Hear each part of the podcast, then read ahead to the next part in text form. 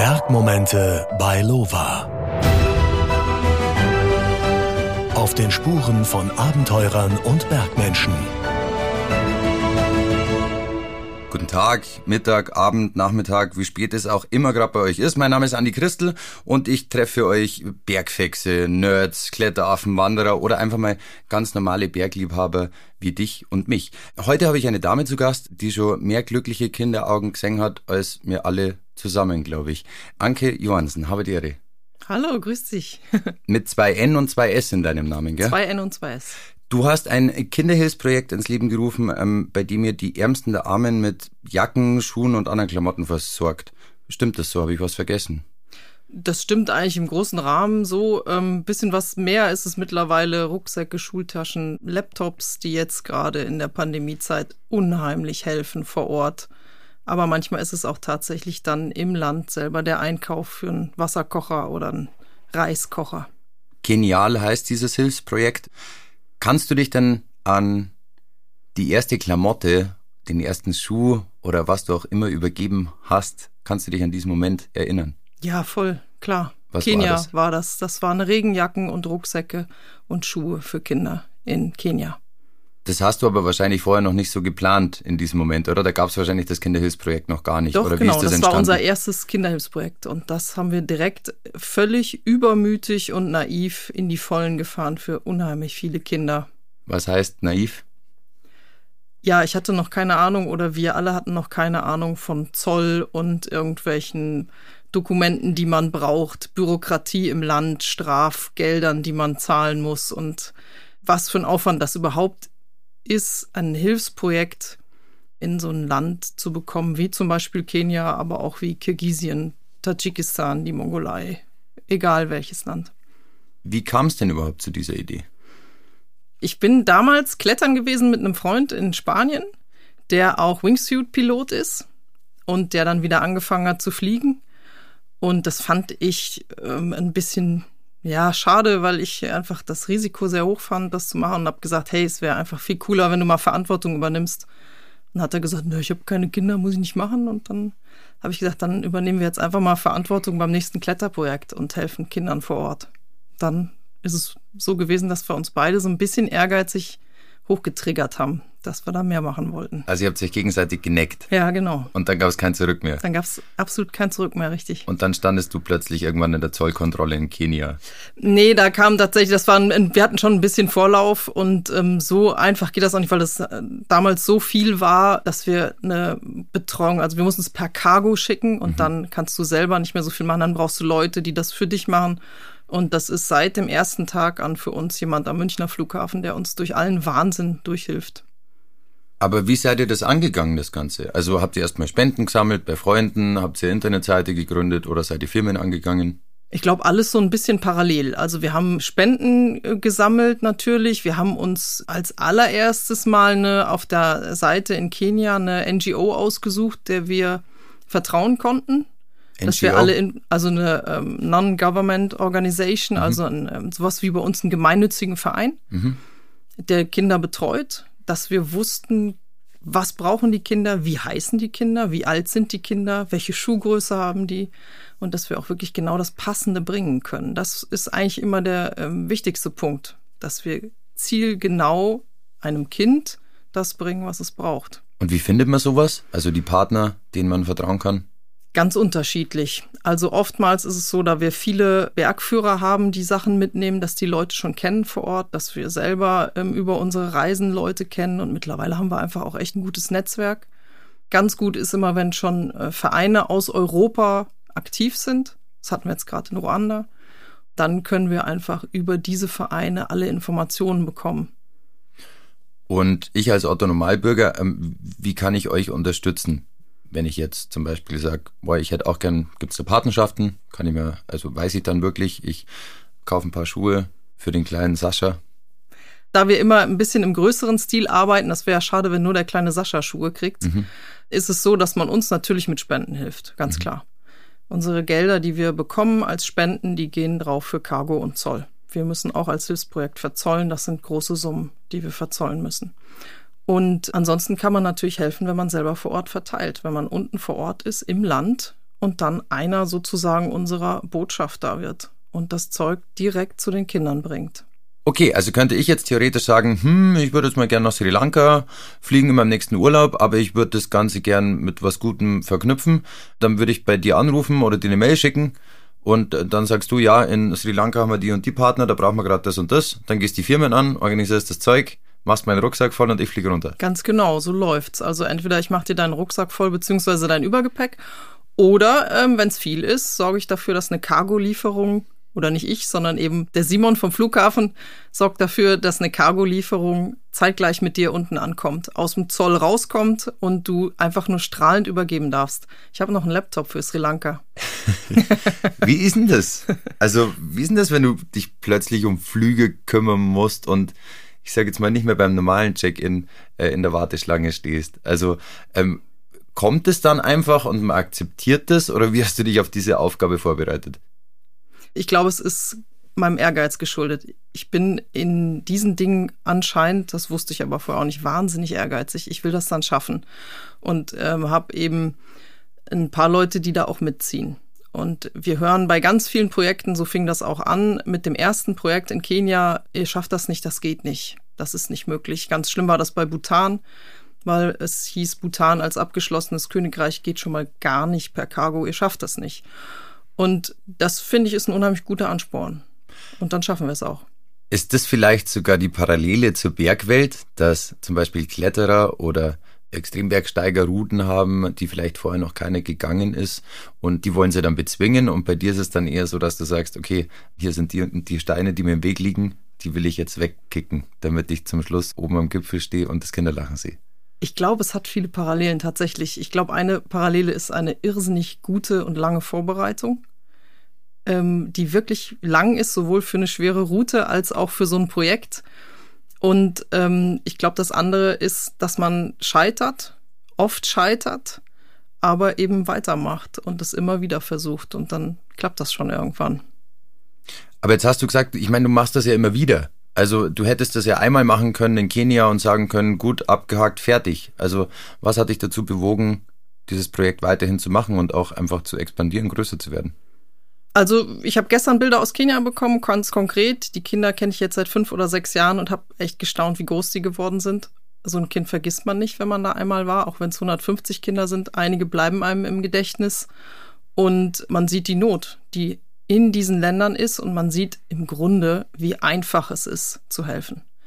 Wie einfach es ist, diesen Kindern eine Decke zu bringen, dass sie nachts nicht mehr frieren müssen. Das ist für mich immer so das Allereinfachste. Ein paar Schuhe, eine Decke. Das heißt, du bekommst nach wie vor immer noch Briefe von den Leuten oder äh, ja, wir Fotos? Machen, wir machen die Projekte weiter. Mhm. Also das sind die gleichen Kinder von vor fünf Jahren in mhm. Kenia oder vor sechs Jahren, denen wir fast jedes Jahr was bringen und es kommen halt andere dazu.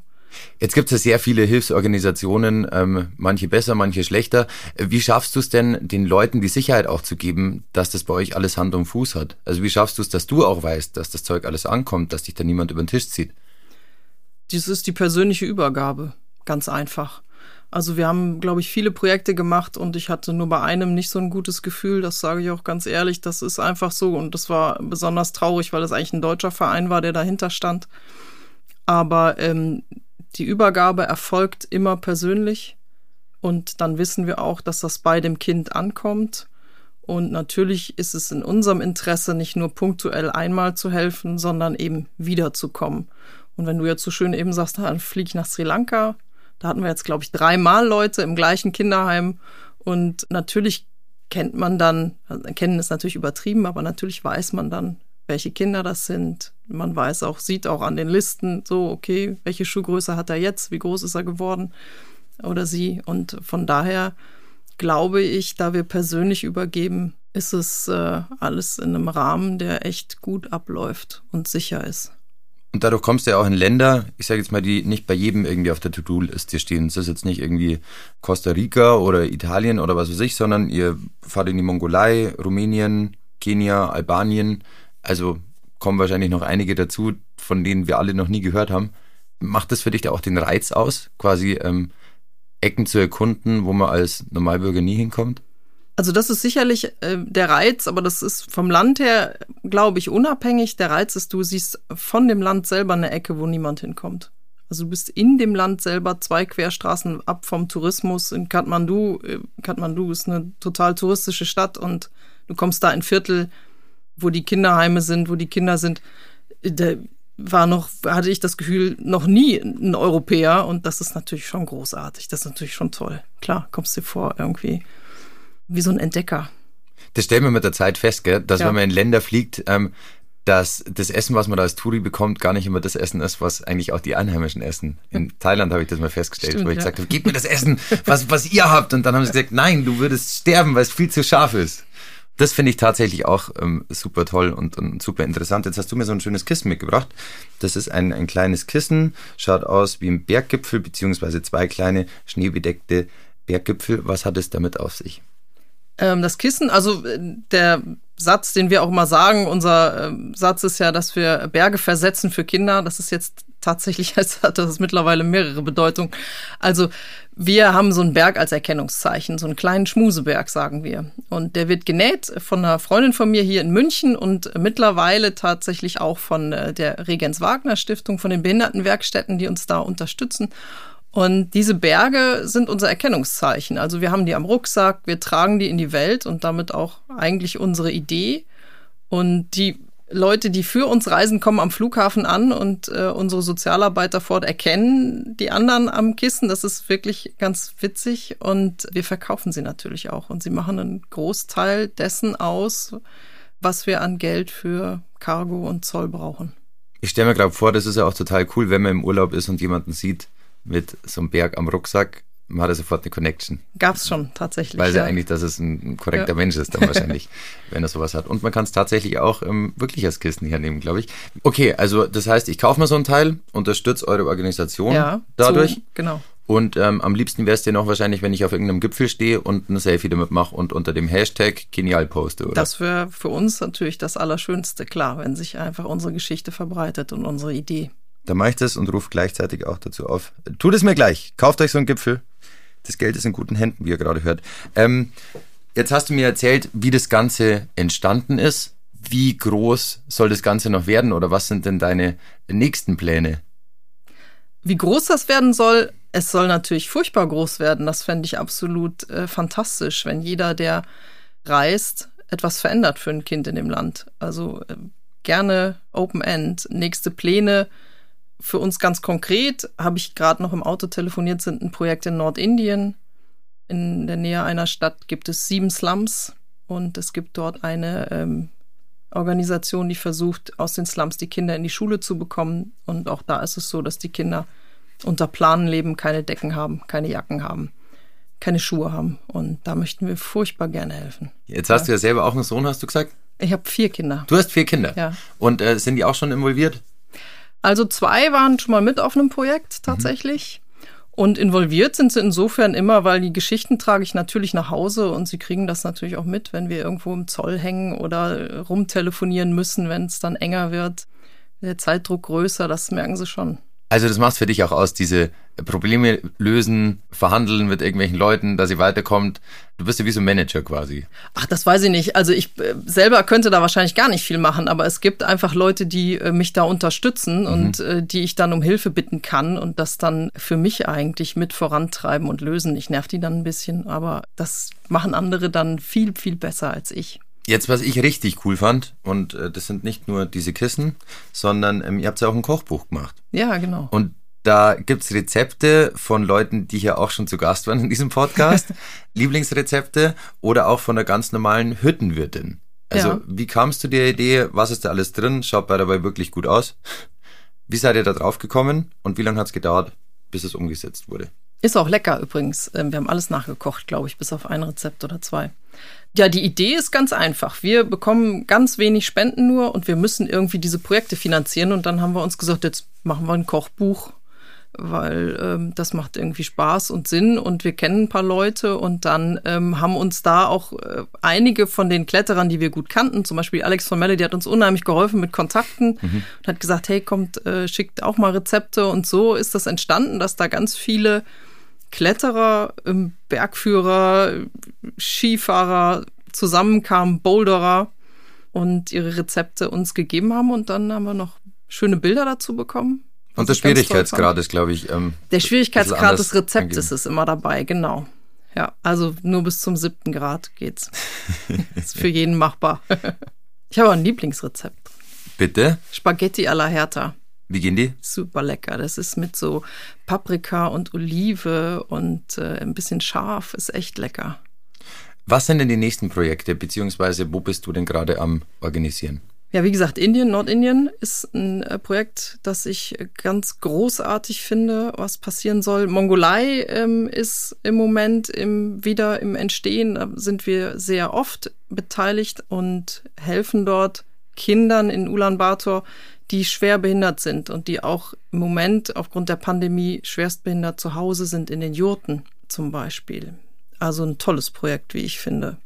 Wir hoffen immer, dass wir bald nach Guatemala können. Auch dort haben wir ein super Projekt von einem äh, Heim mit 100 Mädchen in der Stadt, die dort leben, auch keine Decken haben, das gleiche Problem, Schuhe brauchen und auch noch ein Projekt auf dem Land. Aber der Verkehr nach Guatemala ist im Moment gar nicht möglich. Und äh, Nepal ist immer auch ein Projekt, was eigentlich permanent läuft. Jetzt wirkst du auf mich wie eine sehr starke Frau, aber du bist ja auch nur ein Mensch. Also ist es dann auch ein Druck, der wächst mit der Zeit? Also umso mehr Projekte du hast, desto mehr Kinder sind es ja. Und wenn du die Kinder dann auch noch persönlich kennst, dann nimmt man das ja wahrscheinlich auch mit ins Bett, so diese Schicksale. Teilweise ja, aber es überwiegt eigentlich die Idee, dass man ja was schaffen kann, dass man was bewegen kann. Und da ich merke, dass ich was bewegen kann durchaus, oder eben unser Verein, ich möchte mich da ja gar nicht äh, groß in den Vordergrund stellen, sondern dass unser Verein was bewegen kann, dass jemand, der zu Hause sitzt, wie unsere Näherin Sonja, die hunderte von Kissen näht, da wirklich was bewegen kann am Ende der Welt, das macht einem ja wahnsinnig viel Mut. Wie geht's dir da, wenn du so Sachen überreichen kannst persönlich? Es gibt ja viele Leute, die es überreichen, aber Machst du das dann auch einmal im Jahr selber, damit du nochmal weißt, wofür du es tust? Also ich mache es tatsächlich auch selber. Manchmal, wenn Reisende uns spontan absagen, Südafrika war so eine Sache, die haben sich nicht mehr getraut und dann habe ich halt gesagt, ey, jetzt fliege ich selber. Fliege ich selber hin. Das ist cool. Ich glaube, ich fange auch bei dir an. Ja? Ja, das ist super. Ähm, Indien möchte ich auch wahnsinnig gerne machen. Wenn das jetzt mit Covid irgendwie geht, würde ich das wirklich selber tun, weil ich glaube, dass das nochmal eine ganz andere Nummer ist und ich auch nicht weiß, ob da überhaupt jemand bereit ist, da wirklich hinzureisen. Im Moment haben wir Reisende, die dorthin reisen wollen aus Hamburg, aber ob das dann klappt, weiß ich nicht. Von daher, das wäre auch sicherlich was. Wie geht's mir dabei? Äh, diese Menschen, denen man dort begegnet, die Kinder, denen man dort begegnet, die sind so voller Freude, die sind so übermütig, die sind so lustig, dass es einem dabei immer gut geht. Kannst du das dann auch mit äh, Bergtouren verknüpfen oder ist das sogar die Idee des Ganzen?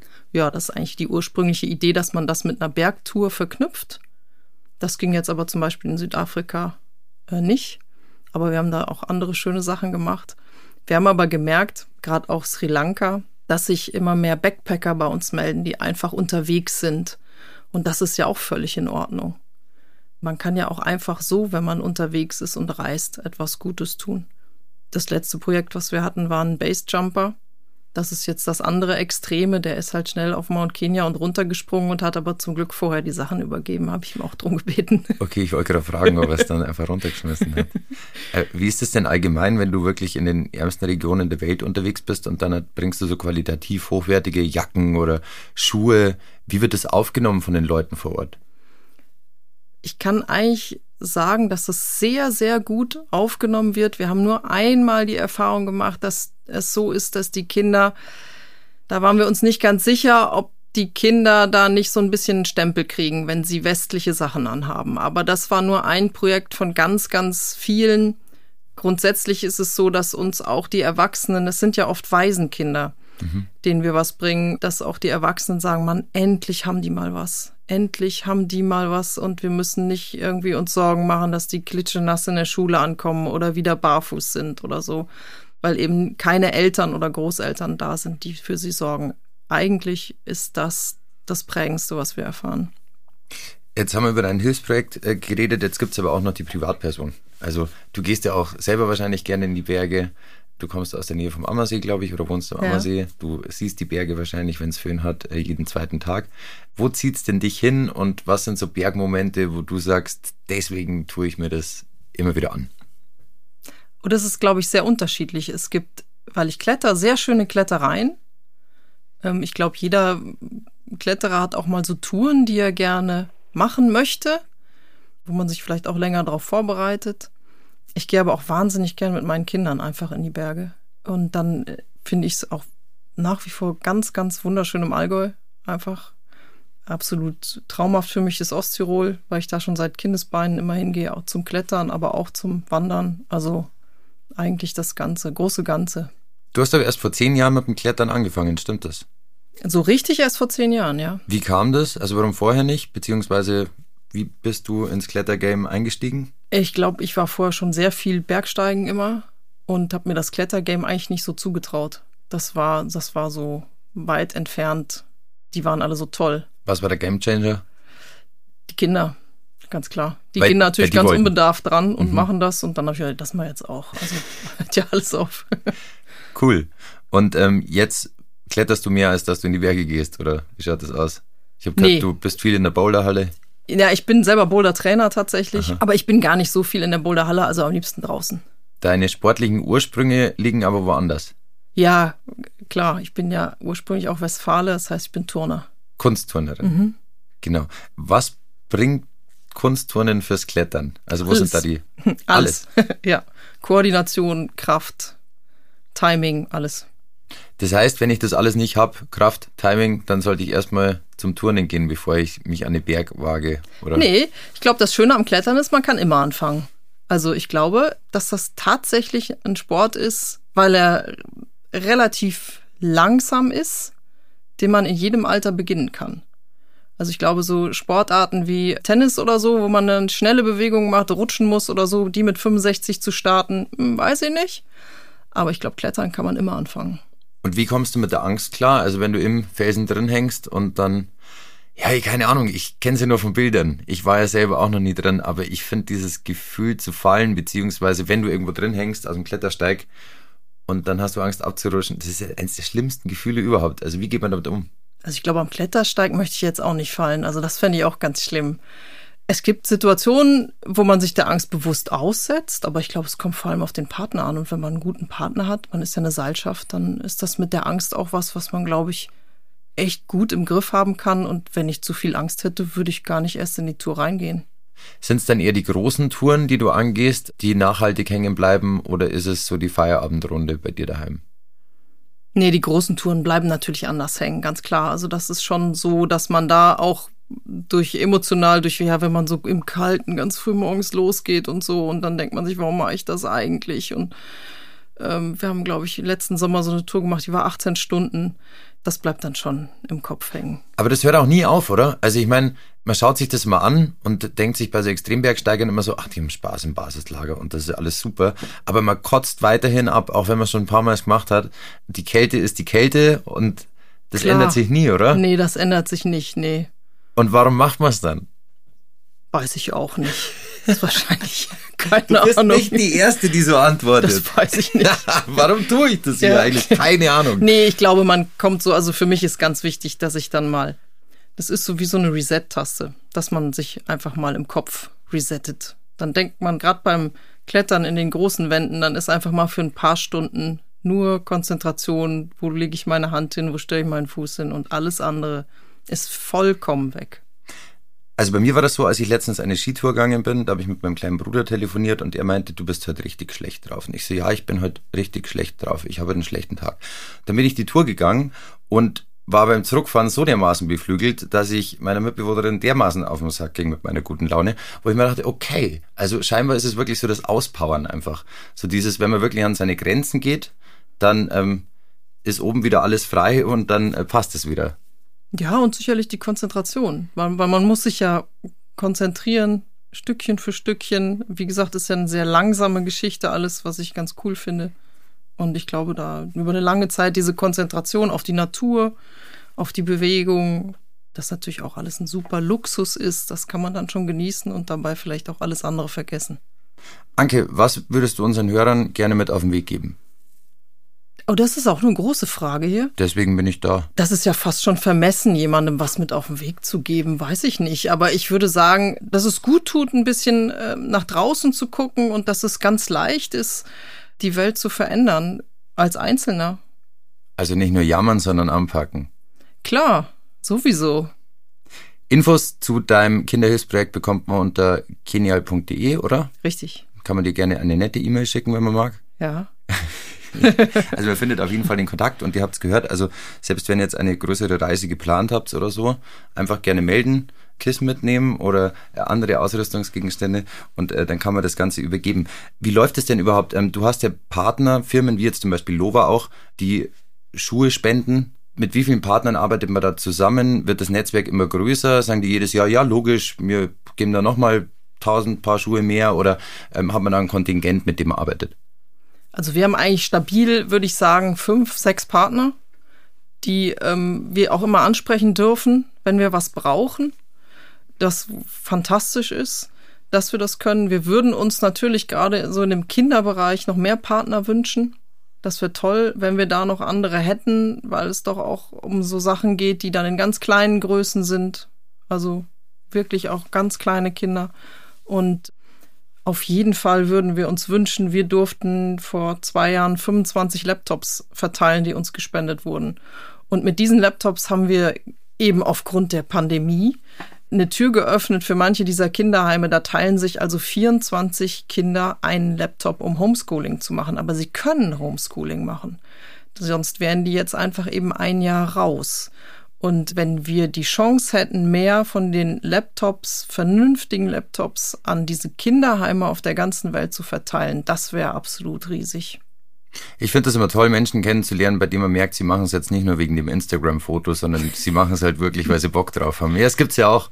Also immer so diese Heal the World-Typen, die sich dann kurz ablichten lassen mit einem Scheck und das war's dann. Aber ähm, dir nimmt man es nicht nur ab, sondern ähm, bei dir sieht man halt auch über die Jahre, du tust was und das finde ich wirklich schön. Vielen lieben Dank, dass du heute zu Gast warst. Liegt dir noch was auf dem Herzen, was du loswerden möchtest? Ja, ich habe ein ganz tolles Bild immer im Kopf, wenn ich eigentlich an den Verein denke. Ich war über viele Umwege und und über viele Hürden konnten wir ein Kinderhilfsprojekt in Bhutan machen. Haben wir jetzt auch gerade wieder eine Anfrage aus Bhutan. Und da haben wir ganz viele Schulen besucht, auch ganz viele Kinder getroffen. Ich glaube, es ging um 300 Kinder, 250 mit einem bestimmten Kontingent an Sachen und 50 nochmal mit einem etwas geringeren Kontingent an Sachen. Und wir haben einen kleinen Jungen getroffen und wir haben immer wieder mit einer Dolmetscherin die Kinder gefragt, was sie werden möchten. Und dieser Junge fiel also meinem mit, ich war mit meinem Mitreisenden Klaus, dem fiel der Junge auf und er hat gesagt, guck mal, der Junge hat einen Herzfehler. Da verformen sich die Finger vorne so. Und ähm, der Junge hat dann gesagt, er möchte der erste Astronaut werden, der erste Bhutanese im All. Und äh, das Bild geht mir nie mehr aus dem Kopf. Das war absoluter Wahnsinn. Und natürlich gibt's für den Jungen dort, wo wir waren, das war so an der Grenze zwischen China und Indien, auch noch in so einem militärischen äh, sehr, ähm, wie soll ich sagen, bedrohten, bedrohlichen Gebiet wird es niemals medizinische Hilfe geben. Aber das ist so ein Bild, was mir geblieben ist. Die Träume, die der Junge hat, als er da saß in seinem Röckchen, die haben ja so karierte Röckchen dann da immer an den Bhutan, so Morgenmäntel. Der war vielleicht sieben oder acht. Und die er uns dann einfach mitgegeben hat, dass er der erste Bhutanese im All wird. Und das ist einfach, das treibt einen an. Voll cool. Sau cool. Vielen lieben Dank, dass du heute Zeit gefunden hast, hierher zu kommen. Wenn ihr Genial unterstützen wollt, wie gesagt, die Internetadresse ist genial.de und wenn ihr einfach nur ein Kissen kauft oder bei eurer nächsten Reise Klamotten überreicht, meldet euch einfach, denn das ist ein wirklich schönes Projekt. Vielen lieben Dank, dass du da warst. Ich danke dir vielmals fürs Zuhören. Ich rufe normalerweise nicht dazu auf, aber ähm, das könnt ihr sehr gerne weiterteilen an alle Freunde, die gerne reisen oder in die Berge gehen oder ein Kissen brauchen. Schöne Zeit, bleibt gesund, aber die Ehre und stabil. Dankeschön. Bergmomente bei Lova. Auf den Spuren von Abenteurern und Bergmenschen.